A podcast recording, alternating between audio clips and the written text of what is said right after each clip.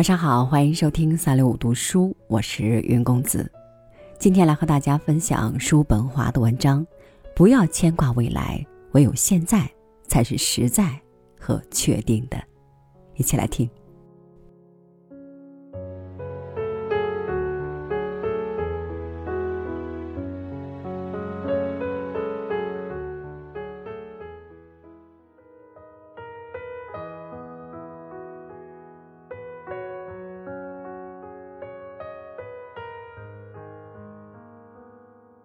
有许多人，我指的是那些无足轻重的人，仅仅生活于过去；而另一些人则又沉湎于未来，总是忧心忡忡、愁思满腹。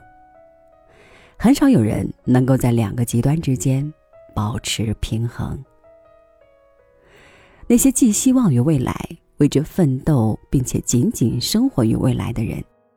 对那种即将来临的事物，总是翘首以待，急不可耐，仿佛这是某种一经到手便可获得幸福的东西。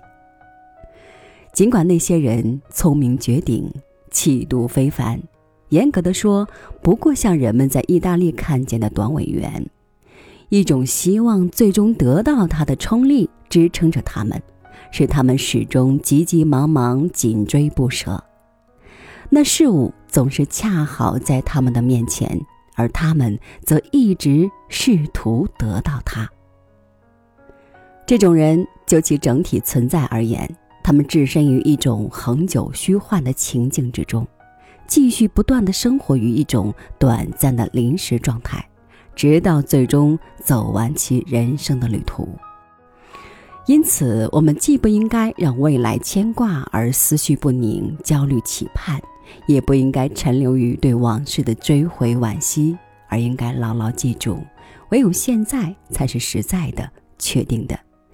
未来总是无一例外的使我们的希望落空，过去也常与我们曾经预料的相去甚远。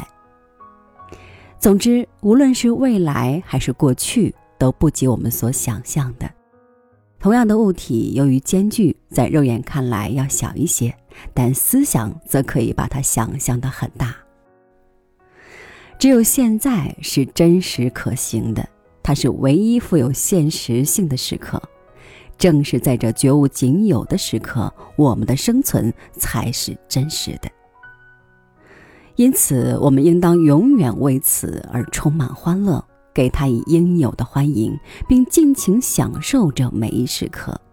由于充分意识到它的价值，而摆脱了痛苦和烦恼之快乐。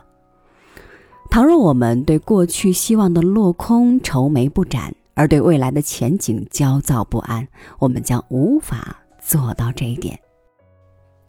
拒斥当下的幸福时刻，或由于为陈年往事懊恼而对未来忧心忡忡，而妨碍了眼前的幸福，均属愚蠢之至。当然，人一生中总有深谋远虑和抱憾终生的时候，但是往事一旦成为历史，逝者如斯，而向他道声再见。必须克服心灵对过去发生之事的悲伤，而保持心情愉快。至于未来，我们只能认为它超乎人力，唯有神知之。实际上，此种事在神的掌握之中。至于现在，则让我们记住塞涅卡的忠告：愉快地度过每一天。我们的全部生命仿佛就在这每一天中。让我们尽可能愉快地迎接它，这是我们唯一真实的时刻。只有那些必然在某个不确定的时刻降临于我们的不幸，才会侵扰我们。然而，能够对此做出完满说明的又寥若星辰。因为不幸和灾难有两种类型，或者仅仅有一种可能，哪怕是极大的可能，或者是不可避免的。即使是那些必不可免的灾难，其发生的具体时间也是不确定的。所以，如果我们并不因为对灾难其中有的本身就是不确定的，有的将在某个时刻发生的恐惧而放弃生活中的全部乐趣，我们就应该或者把它们看作绝无可能发生的灾难，或者把它们看作不会很快发生的灾难。于是，一个人心灵的宁静越是不为恐惧所侵扰，就越是可能为欲望和期待所骚动。这便是歌德那首诗，它适合于一切人的真实含义。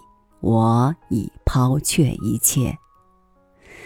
一个人唯有当他抛弃一切虚伪自负，并且求之于非文饰的赤裸裸的存在时，方可达到心灵的宁静。而这种心灵的宁静，正是人类幸福的根基。心灵的宁静，那是任何片刻享乐的本质。并且，人生之乐稍纵即逝，需抓紧当下的分秒片刻。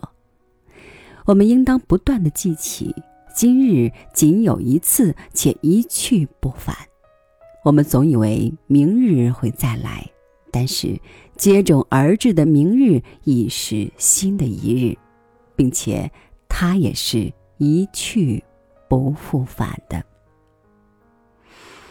我们常常忘记，每一天都是一个整体，因此也是生命中不可替代的一个部分，而是习惯于将生命看作恰似一束观念或名称。这种观念或名称是无法体验的。倘若如此，包括个体于自身之中的生命便遭到了破坏。在那些幸福而充满生气的美好日子里，我们应当尽情地去欣赏和享受；即使在悲苦忧愁的时候，我们也应当回想那过去的寸寸光阴。在我们的记忆中，他们似乎远离痛苦与哀伤，是那样的令人妒羡。往昔犹如失却的伊甸园，只有在此时，我们才能真切地体会到他们是我们的朋友。然而，我们欢度幸福时刻，却不珍惜它。只有当灾难逼近我们时，才希望他们归来。无数欢快和愉悦的时光都消磨在无聊的事物之中。我们常常因为种种不愉快的琐事而错过这些愉快的时刻。一旦不幸降临，却又为之突然空叹。那些当下时刻。即使他们绝非平凡普通，往往被漫不经心的打发过去，甚至急不可耐地置于一旁。而他们正是我们应当引以为自豪的时刻。人们从未想到，流逝的时光正不断地使当下变成过去，在那里，记忆是这理想化并闪烁着永恒的光芒。后来，尤其是当我们处于窘境之时，面纱才被揭去，而我们，则为之抱憾终身。